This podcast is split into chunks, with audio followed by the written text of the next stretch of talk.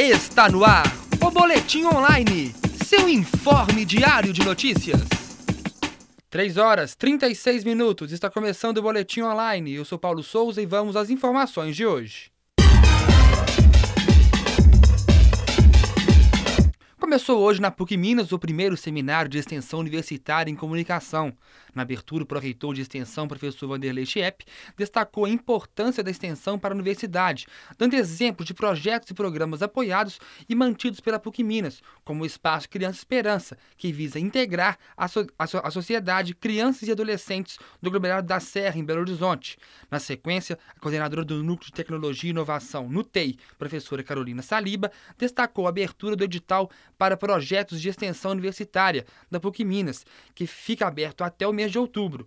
Na sequência, dando continuidade às atividades, a jornalista Prêmio ESSO do 2012, Letícia Duarte, foi convidada para falar sobre o projeto Filho da Rua. A jornalista acompanhou para, é, para o jornal Zero Hora de Porto Alegre um menino que recebeu o nome fictício de Felipe, com toda, com toda, com com toda a dificuldade de acompanhar o dia a dia de um menino que, desde os 5 anos de idade, vive à mercê das ruas, meio a drogas e a tantos outros perigos que uma criança de rua enfrenta.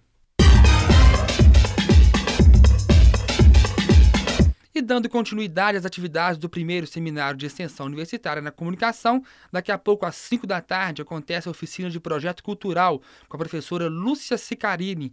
A professora volta a ministrar outra oficina com o mesmo tema às 7 da noite. As inscrições para essa oficina foram feitas pela internet, através da parceria com o DEA Jomis. A, a programação se estende até quarta-feira. Mais informações em www.fca.pucminas.br/verbo.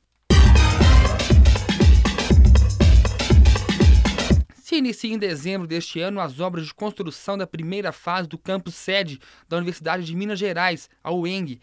O governo do estado anunciou na última sexta-feira a abertura do processo licitatório. Serão investidos 52 milhões de reais nesta etapa. As obras têm previsão de durar um ano e meio. O projeto, que vai receber o nome de Cidade da Ciência e do Conhecimento, vai ser construído no bairro Cidade Nova, em Belo Horizonte. 3 horas 39 minutos, com edição e apresentação de Paulo Souza, termina aqui o Boletim Online. Boa tarde. Está no ar o Boletim Online, seu informe diário de notícias.